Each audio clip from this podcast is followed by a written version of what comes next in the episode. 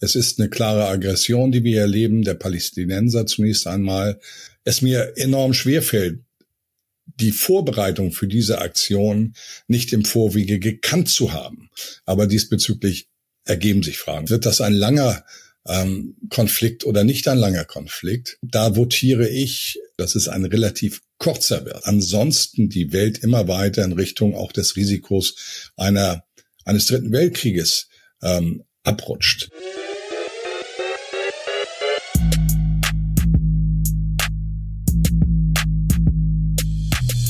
Servus und herzlich willkommen in einem neuen Video der Mission Money. Ja, das ist immer der schlechteste und beschissenste Grund, um ein Interview führen zu müssen und zu wollen, denn es gibt äh, Krieg in Israel. Wir alle haben es gesehen, die Bilder gesehen, ähm, dass sich da ziemlich ein schwerer Konflikt auftut. Dennoch müssen wir natürlich darüber sprechen ähm, und natürlich auch ein bisschen darüber sprechen, welche Auswirkungen das haben kann, sowohl geopolitisch als natürlich auch am Ende des Tages äh, bei allem äh, Leid gehört es auch dazu ähm, an den Kapitalmärkten. Und äh, dazu haben wir uns einen spannenden und wunderbaren Gast eingeladen, unser sehr guter Freund aus dem hohen Norden. Äh, ihr kennt ihn, ihr liebt ihn, vor allem weil er natürlich auch eine gute geopolitische äh, Sicht hat und ähm, da immer alles im Blick hat und ähm, da auch keine, nicht hinter dem Baum vorhält sozusagen und ähm, klare Kante zeigt und äh, dafür mögen wir ihn und deswegen ist er heute zu Gast. Äh, er ist im Moment Chefvolkswirt der Netfonds AG, war früher bei der Bremer Landesbank. Herzlich willkommen zurück auf dem Kanal Volker Hellmeier. Vielen Dank für die Einladung. Ich freue mich auf unser Gespräch und äh, ich freue mich, ähm, vielleicht auch ein paar alternative Sichtweisen hier mit anbringen zu können. Dafür bist du hier, mein Lieber. Ähm, ja, also Krieg in Israel. Wir haben es ähm, die Nachrichten gesehen, die Videos und Fotos und Berichte natürlich der äh, Kriegsberichterstatter über die Gräueltaten, die da gerade passieren und natürlich auch die Reaktion jetzt ähm, von seitens Israels äh, im Gazastreifen. Das hat natürlich im Vergleich zu früheren Konflikten in dieser ganzen Region natürlich schon das Potenzial, dass das ein längerer Krieg wird. Richtig. Also ich möchte jetzt mal eins klarstellen. Ich lehne jede Form von Krieg und Aggression und Mord und Totschlag ab. Egal von welcher Seite kommt, ich halte Diplomatie für die beste Form der außenpolitischen Auseinandersetzung, auch vor dem Hintergrund der Erfahrung der letzten 300, 400 Jahre, die wir in Europa gehabt haben. Und insofern äh, fasst mich das Ganze sehr, sehr an. Es ist eine klare Aggression, die wir erleben, der Palästinenser zunächst einmal auf Israel gegen Israel. Und die Frage, die du stellst, wird das ein langer ähm, Konflikt oder nicht ein langer Konflikt? Ähm, da votiere ich ein Stück weit im Gegensatz zum Mainstream dafür, dass es ein relativ kurzer wird. Wir müssen uns einfach einmal die Potenziale vorstellen, die es hier gibt. Das heißt, Hamas hat sehr begrenzte Potenziale, Hisbollah hat sehr viel größere Potenziale. Israel hat enormes Potenzial, sieht man jetzt auch aus der Aushebung der Reservisten als Beispiel. Und insofern muss man schon fragen, welches Ziel steckt da eigentlich hinter dieser Aggression seitens Hamas? Und äh, da gibt es keine einfachen Antworten. Und ich habe auch nicht das Geheimdienstwissen, dass es hier international sicherlich auf anderen Ebenen gibt. Aber lange Rede, kurzer Sinn, vor dem Hintergrund erschöpfte Arsenale, ähm, vor dem Hintergrund der Risiken, die eine Bodenoperation im großen Umfang mit sich bringt, und das ist erheblich, ist auch der, das Risiko dann eines Flächenbrandes, eines Mehrfrontenkrieges für Israel, sage ich, müsste die Ratio müsste die Ratio dazu führen, dass das Ganze ähm, jetzt schon, wie aktuell ausgeführt, mit großen Schlägen seitens Israels gegen äh, Gaza fortgeschrieben wird zunächst, aber dass man seitens Israels und auch seitens der Region und auch seitens aller anderen Länder der Welt bemüht sein wird, dass daraus kein Flächenbrand wird und kein dauerhafter Konflikt, sondern ein temporärer Konflikt. Und äh, das wünsche ich der Welt vor dem Hintergrund der Folgen, dass ansonsten die Welt immer weiter in Richtung auch des Risikos einer eines dritten Weltkrieges ähm, abrutscht. Wenn wir sehen, dass im Moment die diplomatischen Verkehre so intensiv, so extrem sind wie noch nie zuvor in meinen Augen im Nahen Osten um diese Situation in den Griff zu bekommen, dann spricht das, wie gesagt, für mich dafür, dass es keinen Flächenbrand gibt zunächst einmal und dass es ein temporäres Thema bleibt. Und ich wünsche den Menschen, sowohl in Palästina als auch in Israel, dass es ein temporäres ähm, Thema bleibt. Denn was wir lernt, gelernt haben aus den größeren militärischen Auseinandersetzungen in diesem Jahrtausend, wenn sie länger dauern, ist doch nichts anderes, als dass man am Ende diese ganzen Länder zerlegt im Hinblick auf ihre Infrastruktur, auf die Lebensbedingungen, dass es ein enormes menschliches Leid gibt, ohne dass am Ende die Lösungen erzielt worden sind, die man sich davon versprochen hat. Das halte ich für ganz wichtig, dass man auch mal in der Retrospektive sich anschaut, eigentlich, was war Zielstellung äh, und was ist das, was am Ende dabei rausgekommen ist. Und äh, diese Erfahrungen mahnen dazu, dass die Kunst der Diplomatie einen viel breiteren Raum einnehmen muss, wenn wir es wirklich mit den Menschen und den Schicksalen vor Ort ernst meinen. Aber ich möchte noch, ich, es ist ein bisschen Monolog jetzt. Das macht mir nichts. Aber ich möchte noch einmal zurückgehen.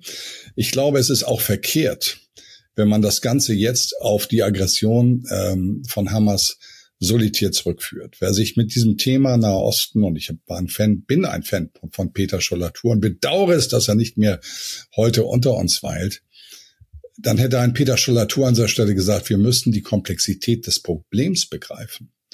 Und dann schauen wir auf 1946, 48 Terrorismus als Grundlage auch der Gründung des Staates Israel. Das ist keine Wertung, das ist eine Feststellung. Ich bitte, das nicht falsch zu verstehen. Und äh, der größte Fehler ist vielleicht 1948 gewesen, dass man nicht gleichzeitig einen Staat Palästina und einen Staat Israel auf die Beine gestellt hat. Denn dieses Thema Zwei-Staaten-Lösung steht ja im diplomatischen Diskurs, aber es wird nicht umgesetzt. Das muss man deutlich sagen. Und das bedeutet für Palästinenser, die in diesen Gebieten leben, dass sie eben nicht die Freiheiten haben, die wir uns in freiheitlichen Systemen zugestehen. Und das mag ja auch einer der Gründe sein, warum sich dieses Problem immer wieder neu aufbaut und immer wieder in eine neue Eskalationsstufe geht. Das heißt, Komplexitäten der Historie betrachten, um eine nachhaltige Lösung zu generieren. Das ist jetzt wohlfeil, das klingt wohlfeil. Ich weiß, dass das unendlich schwer ist, weil es hier so starke, stark verankerte Interessen gibt, die sich im Zeitverlauf gebildet haben und auch Strukturen wie die terroristischen Strukturen bei Hamas. Äh, aber am Ende Schauen wir mal zurück. Es gab ja auch mal eine Situation, ich glaube, es war mit Menachem Begin und Arafat. Beides waren Terroristen in ihrem Leben und beide bekamen später einen Friedensnobelpreis, wo es mal eine Annäherung gegeben hat. Das heißt, diese Dinge sind möglich. Sie sind eine Frage, eine Frage des politischen Willens und auch des diplomatischen Drucks auf beide Seiten seitens der restlichen Weltgemeinschaft. Das ist ein wesentlicher Aspekt dabei. Denn sonst wäre damals das Thema Arafat, Menachem Begin, Palästina, PLO Israel auch nicht zustande gekommen. Das einfach mal als Grundeinschätzung. Das kann ich immer nur so unterschreiben. Also zumindest vor allem die eine Aussage, ich verkürze erst, Krieg ist scheiße. Und äh, es war immer scheiße und es wird auch immer scheiße bleiben. Ähm, jetzt gab es ja einige Stimmen dazu, das sei für Israel so das äh, 9-11, äh, was immer so als, ich meine, diese Vergleiche funktionieren und hinken natürlich hinten und vorne nicht. Aber würdest du das so ein bisschen teilen? Ein Stück weit ja. Wenn wir uns anschauen, äh, dann ist das ein Drama und mir tut jeder einzelne Mensch, der dort betroffen ist, egal auf welcher Seite, enorm leid. Und ähm, so wie es jetzt medial dargestellt ist, so bei die Information, die wir haben, da ist es zulässig, diesen Vergleich zu führen, weil offensichtlich die Strukturen in Israel damit ähm, enorm überrascht worden sind. Was mich dabei aber überrascht, und das muss ich an dieser Stelle schon sagen, ist, dass heute mit KI und äh, mit den IT-Möglichkeiten, die bei Geheimdiensten vorliegen, ähm, es mir enorm schwer fällt, die Vorbereitung für diese Aktion nicht im Vorwege gekannt zu haben. Und äh, ich nehme das zur Kenntnis, aber wie gesagt, am Ende ist das auch eine theoretische Debatte. Wir müssen uns mit den Fakten auseinandersetzen, die heute Realpolitik bestimmen. Und das ist eben der Status quo, den wir jetzt haben. Aber diesbezüglich ergeben sich Fragen. Auch bezüglich übrigens, das da kann man in dem Kontext noch anbringen, der äh, laut Ägypten ausgesprochenen Warnung, dass demnächst etwas Größeres dort passieren würde, was man dann offensichtlich nicht ernst genommen hat. Lange Rede, kurzer Sinn. Der Status quo, der jetzt gegeben ist, ist die Grundlage für alle weiteren Entwicklungen, hoffentlich auch dann in Richtung Diplomatie. Aber ich kann im Moment, um das ganz noch eine, um eine Facette zu erweitern, ich kann nicht erkennen, dass im Moment beispielsweise Interessen in den USA ausgeprägt sind, hier einen neuen Flächenbrand zu generieren, weil er auch für die gesamte Weltgemeinschaft am Ende dramatische Folgen mit sich brächte. Einmal Risiko Dritter Weltkrieg, dass man sukzessive sich immer weiter dieser Konstellation annähert mit drei Hotspots dann Nahe Osten, Ukraine und potenziell Taiwan. Und äh, darüber hinaus ist es auch eben im Blick auf die Grundversorgung der Volkswirtschaften mit enormen Risiken behaftet. Und ich denke, dass es da schon einige kühle Köpfe gibt im Rest der Welt, die dann den potenziellen Nutzen aus diesem Krieg im Verhältnis zu dem potenziellen, Schaden, potenziellen Schaden für, den, für die Region selber, aber auch für die Weltwirtschaft und für die Stabilität der Weltpolitik in einen Rahmen setzt, der der Rationalität nicht fern ist. Man, du hast es jetzt gerade angesprochen, die, ähm, die Friedensbemühungen, die es ja immer wieder mal gab. Und äh, man hatte immer mal wieder zwischendurch das Gefühl, äh, es geht in die richtige Richtung. Und man könnte natürlich auch sagen, wir hatten ja jetzt immer mal Friedensverhandlungen zwischen den USA und Saudi-Arabien, die eigentlich relativ weit fortgeschritten waren. Ähm, wo es auch natürlich darum geht, dass Saudi-Arabien Israel anerkennt. Und ähm, das Thema ist natürlich jetzt erstmal wieder in weiter Ferne, denn nach diesen äh, Gräueltaten wird Israel kaum für Zugeständnisse bereit sein äh, an die Palästinenser, die ja natürlich auch zwingend Voraussetzungen dafür waren. Ne? Also das, die Gefahr ist ja im Moment schon, dass diese diplomatischen Bemühungen, die es ja zuletzt durchaus erfolgsversprechend gab, ähm, eher wieder weit in Ferne rücken. Das Risiko steht im Raum und ist natürlich für die gesamte Region schädlich. Ähm, das Risiko für Israel besteht in meinen Augen darin, dass eben diese Aufgabe der Isolierung der Position, die jetzt im Raum stand, mit Annäherung an die Arabische Liga, dass das Ganze wieder konterkariert wird und sich damit für Israel ein verstärktes Bedrohungspotenzial am Ende aufbaut, weil die Annäherung zwischen Iran und der Arabischen Liga und Saudi-Arabien, den äh, Emiraten etc. pp, die wird weiter fortgeschrieben.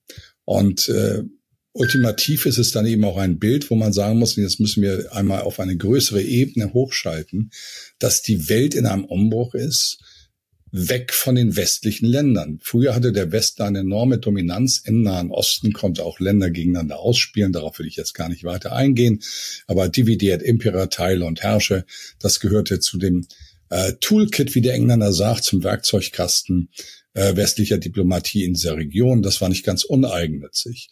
Und mit dem Ansatz, den China dort jetzt reingebracht hat, das ist ja ein Rule Breaker, wenn wir die Geschichte seit Ende des Zweiten Weltkrieges anschauen ergibt sich im Endeffekt hier eben auch eine Machtachsenverschiebung hin zum globalen Süden. Ich sage nicht China und Russland, sondern zum globalen Süden. Und das hat viele, viele Gründe. Wir waren früher der Hauptabnehmer für fossile Brennstoffträger der Westen äh, bezüglich der arabischen ölproduzierenden Länder. Und das, wir haben jetzt ja gesagt, nein, das wollen wir nicht mehr. Wir steigen aus. Wir sind demnächst nicht mehr Eurokunden weil wir machen alles auf grün. Und damit ist natürlich eine Rücksichtnahme auf westliche Interessen seitens dieser äh, Erdöl produzierenden Länder nicht mehr gegeben. Das erkennen wir, indem man eben jetzt in anderen Währungen fakturiert, nicht mehr im US-Dollar, das Unterminierung des Dollarsystems. Und ich glaube, man muss dieses Thema Israel auch vor diesem Kontext sehen. Und für Israel bedeutet das, wenn der Westen in der Region weniger Einfluss hat, und China und Russland und der globale Süden mehr Einfluss haben, und das ist nicht eine Frage, ob ich das will oder nicht will, das ist eine Beschreibung der Realität, dann ergibt sich ein anderes Risikocluster für Israel in seiner Existenzfrage. Wir haben in Deutschland eine ganz klare Position. Wir stehen für die Existenzfrage Israels. Das sine qua non, das ist äh, ich glaube, jetzt hieß es Staatsräson. Und ich halte das auch grundsätzlich für richtig. Ich halte es für richtig. Punkt aus Ende. Aber es, man, es sollte auch eine Staatsräson geben, dass es endlich auch einen Staat Palästina gibt. Ich glaube, dann könnte man auch aus Sicht Israels diese Situation in eine andere Stabilität führen und auch diese Annäherung, die es jetzt gegeben hat, die jetzt durch diesen Konflikt gestört ist, um diese Annäherung wieder zu beleben. Jetzt versucht man natürlich alle so ein bisschen das Thema runterzuspielen, inwieweit der Iran da vielleicht der Hamas ein wenig mitgeholfen hat. Da können wir alle nur spekulieren, weil wir alle keine Geheimdienstkenner sind und keine Informationen haben. Aber das ist natürlich schon, wir sehen natürlich jetzt ein gewisses Säbelrasseln.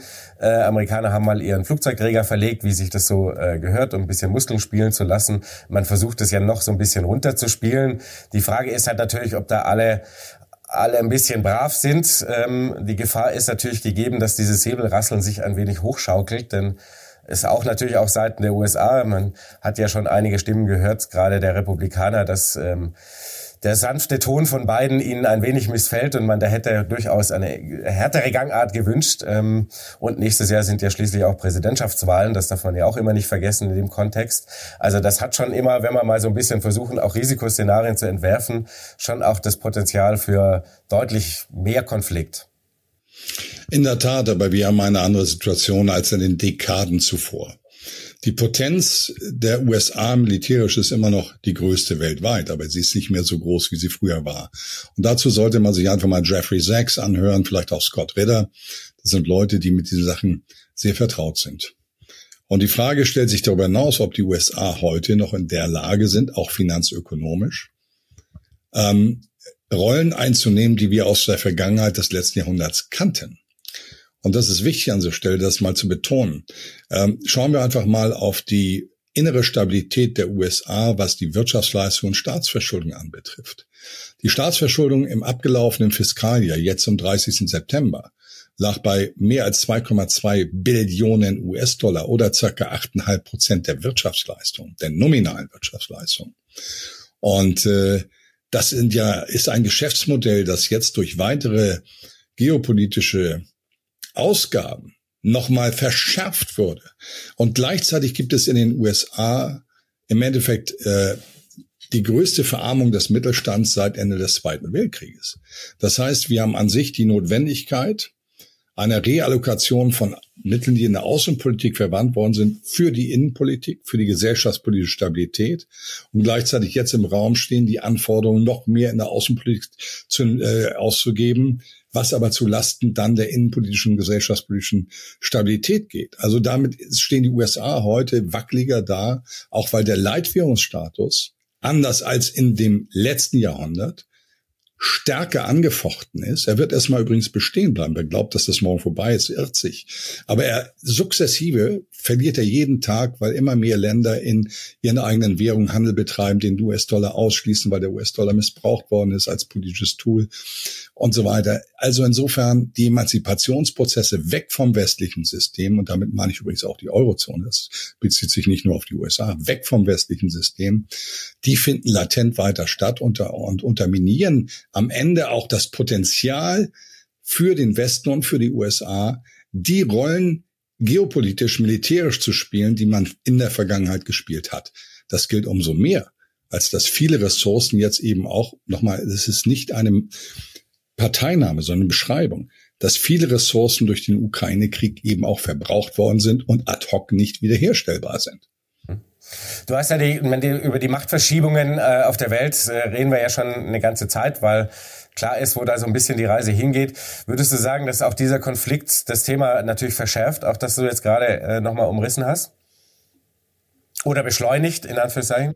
Ja, es ist ein weiterer Katalysator in dieser Entwicklung des Willens des globalen Südens, sich zu organisieren. Und ich möchte das hier nochmal in einen Kontext stellen. Der Westen hatte 1980 80 Prozent an der Weltwirtschaft, Basiskaufkraftparität. Wir konnten mit denen Schlitten fahren, wie man zu sagen pflegt. Heute hat habe ich übrigens in dem Buch, ich mache jetzt mal Werbung, ist uralt, von 2008, endlich Klartext.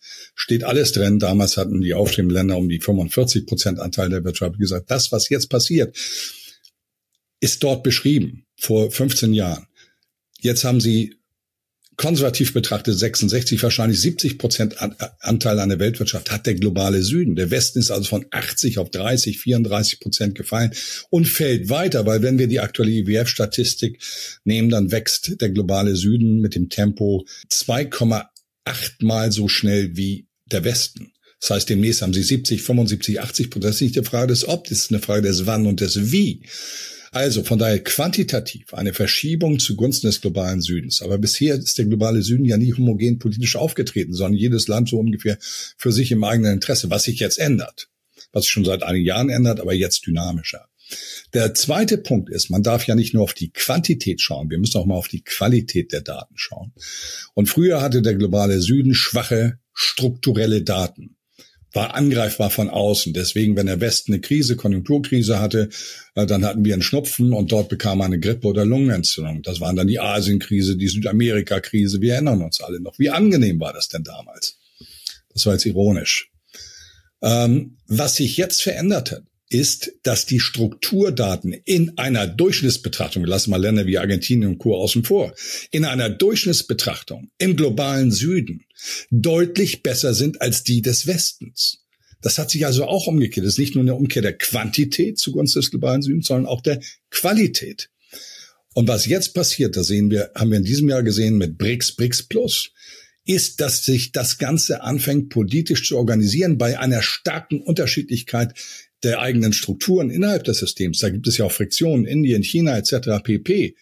Aber es, es gibt eins, was diese Länder eint.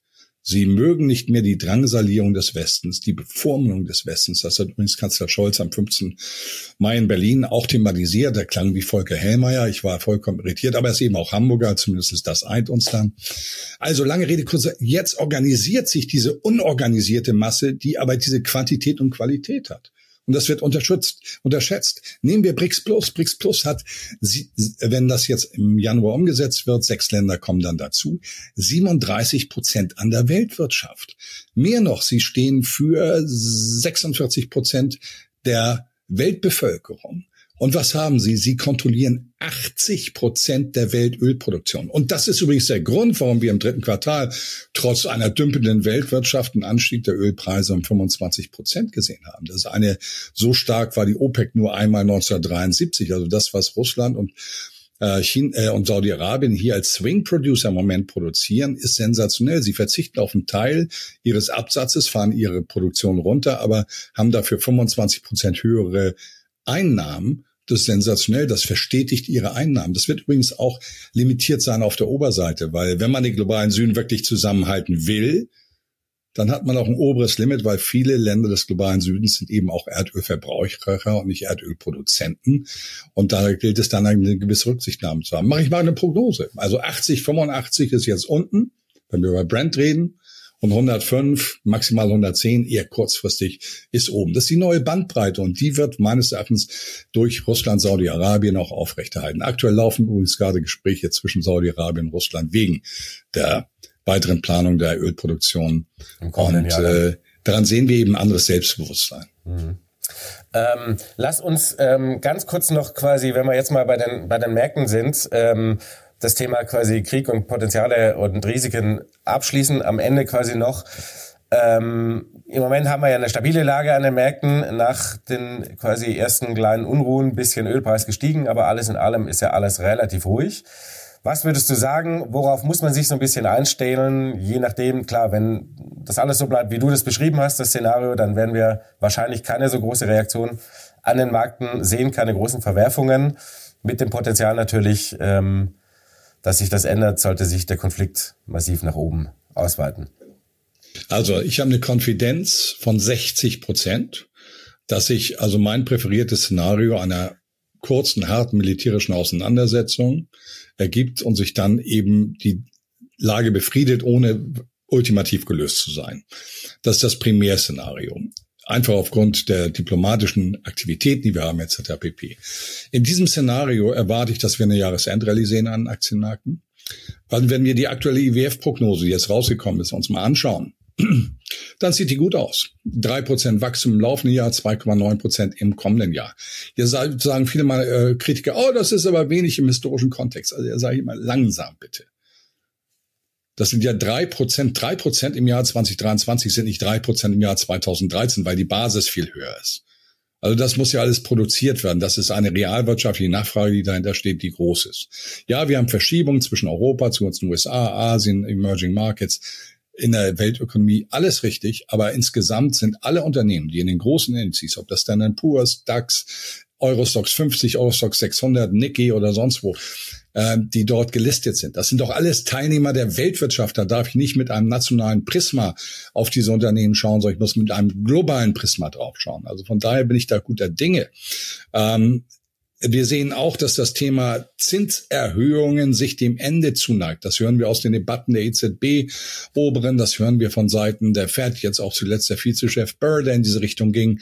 Das heißt, hier landen wir am oberen Ende äh, und Richtung USA, und das ist wichtig, sprechen wir jetzt mittlerweile wieder im Juni 24 von ersten Zinssenkungen. Auch das spricht dafür.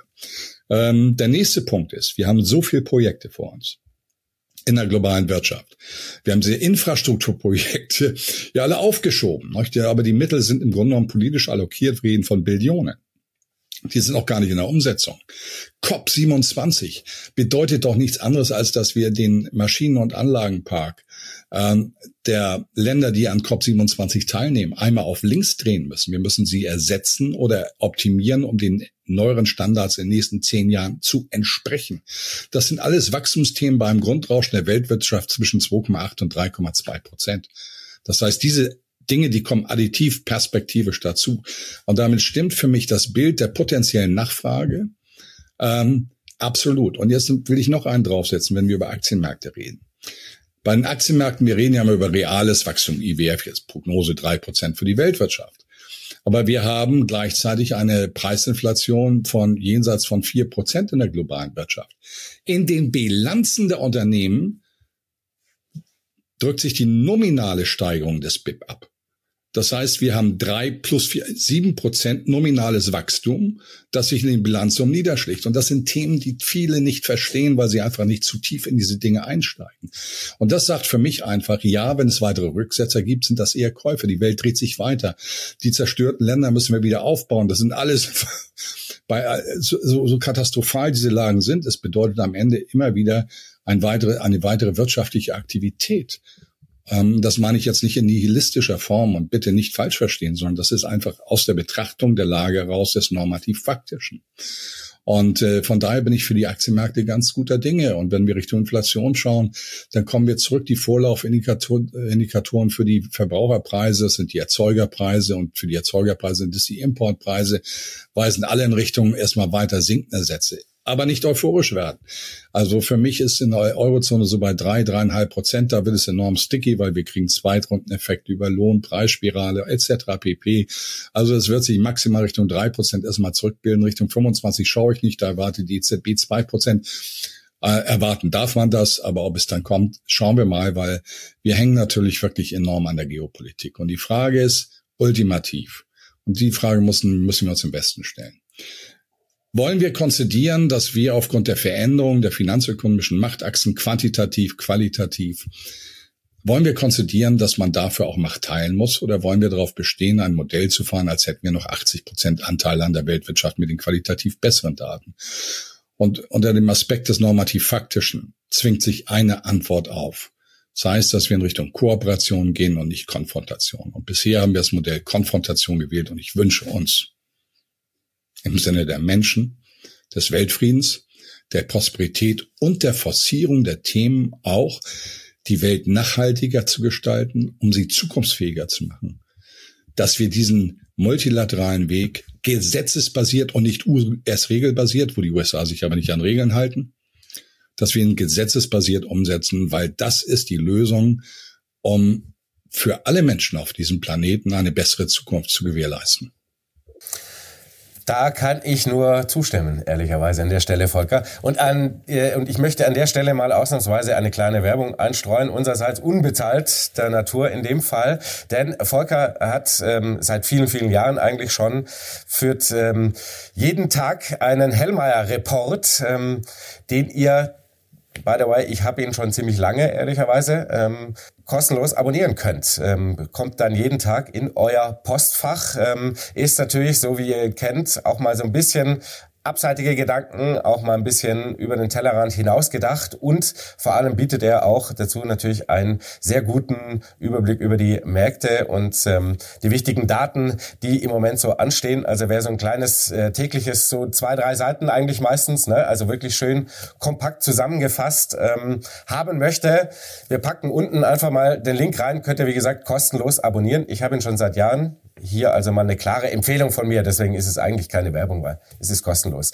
Ähm, aber lass uns noch einmal ganz kurz ähm, so ein bisschen auf die bisschen auf die Aktualität äh, reinkommen bei den Märkten, so ein bisschen auch auf vielleicht das kurzfristige. Ähm, du hast die langfristige Perspektive schon gegeben. Wir haben natürlich die letzten Wochen so ein bisschen diese Nervosität seitens äh, vor allem in den USA natürlich der hohen äh, Renditen bei den Staatsanleihen gehabt. Ähm, und äh, Freitag war mal so eine kleine Gegenbewegung, ähm, aber alles in allem ist schon natürlich die Frage, Würdest du sagen, ist, sind die Anleihenmärkte, die ja so als so wahnsinnig umsichtig und risikoaffin gelten, ein bisschen übers Ziel hinausgeschossen? Oder sehen wir vielleicht doch noch nicht hier mit der börsianischen oder äh, Aktienanlegersicht, vielleicht so optimistischen Brille, dass da vielleicht doch eine etwas härtere Landung daherkommen wird in den kommenden Monaten? Das ist jetzt man ein bisschen nichts, so dieses. Peter, man kann nichts ausschließen. Aber wenn wir sehen, dass diese Versteifung an den Rentenmärkten mit Zinsen ganz kurz über drei Prozent für zehnjährige Bundesanleihen, USA oben bei 94 für zehnjährige Staatsanleihen. Dass diese Entwicklung einherging mit überraschend positiven, also entspannenden Inflationsdaten, dann wirft das Fragen auf. Also hier hat der Markt etwas getan, was nicht den fundamentalen Überraschungswerten entsprach, sondern man hat entgegengesetzt reagiert und gleichzeitig die Aktienmärkte nochmal abverkauft. Nun schauen wir mal auf saisonale Muster. September ist grundsätzlich ein schwacher Börsenmonat, aber es gab schon viele Short-Positionierungen. Und für mich war das so ein Blowout-Top jetzt erstmal an den Rentenmärkten, oben mit Renditen, USA Dunstkreis 5%, zehnjährige Staatsanleihen, Deutschland 3%. Und mit einem gleichzeitigen Blowout-Low nochmal für die Aktienmärkte. Es ging noch einmal runter. Und mein Eindruck ist, dass viele starke Hände gekauft, äh, Aktien gekauft haben und Staatsanleihen verkauft haben. Das ist mein Eindruck. Und äh, oder nein, Staatsanleihen auch gekauft haben, dann auf dem erhöhten Renditeniveau. Sorry. Vorsicht. Ich jetzt schon wieder beim Future, dann geht's andersrum. Also lange Rede, kurzer Sinn. Ich bleib dabei, dass wir, äh, sollte die Geopolitik uns nicht vollkommen einen Streik spielen, festere Aktienmärkte haben werden. Ich gebe kein Ziel dafür vor, aber eine über 16.000 als DAX-Beispiel halte ich für absolut realistisch zum Jahresende. Und ich erwarte auch, dass die zehnjährige Bundesanleihe, um mal in Deutschland zu bleiben, in der Tendenz bei 2,5 und nicht wie aktuell um die 2,8 Prozent und auch nicht bei 3 Prozent liegen, bei Ziel 2,5 Prozent. Und damit, wie gesagt, ein entspannendes Gesamtbild. Ich sehe gleichzeitig Edelmetalle weiter fest. Ähm, die Tendenz in Richtung Akkumulation geht international weiter. Über Future-Märkte wird das immer wieder gedämpft, aber ultimativ äh, sehe ich hier weiteres Potenzial. Ölpreis hatte ich gesagt, 80, 85 unten, Brent 105, 110, kurzfristig mal Oberseite, aber wie gesagt, Range Trading eher 90, 100, das ist, glaube ich, die Zielzone, die es im Moment gibt seitens Moskaus und auch seitens Saudi-Arabiens. Ähm, was haben wir noch? Zinsen, Aktien, Gold, Öl. Ich glaube, die wesentlichen Themen haben wir damit durch. Mhm. Das würde ich auch sagen. Wie immer ähm, war es mir ein ziemliches Fest und eine ziemliche Freude und es waren sehr interessante Einsichten, Volker. Ich danke dir vielmals. Ich möchte mich bedanken bei dir, bei unseren Zuschauern. Es ist mir eine Freude, es ist mir eine Ehre und vielen Dank, dass du es auch mit dem Helmer Report gebracht hast, ähm, weil wir möchten einfach im Rahmen der pluralistischen Gesellschaft ähm, nicht nur Mainstream liefern, sondern etwas, was auch Kanten und Ecken hat, was beachtenswert und bedenkenswert ist. Danke nochmal, Peter. So sehe ich das auch und deswegen teile ich das sehr gerne und rede auch sehr gerne mit dir und deswegen mögen unsere Zuschauer dich ja auch äh, so sehr. Schreibt gerne mal in die Kommentare, wie ihr die aktuelle Lage so ein bisschen einschätzt. Seid ihr dabei Volker, seid ihr etwas pessimistischer oder auch natürlich optimistischer? Ansonsten danke ich dir für das Gespräch. Ich weiß, wir sehen uns bald mal wieder und äh, ich danke euch fürs Zuschauen. Wir sehen uns am kommenden Samstag wieder. Bis dahin. Ciao.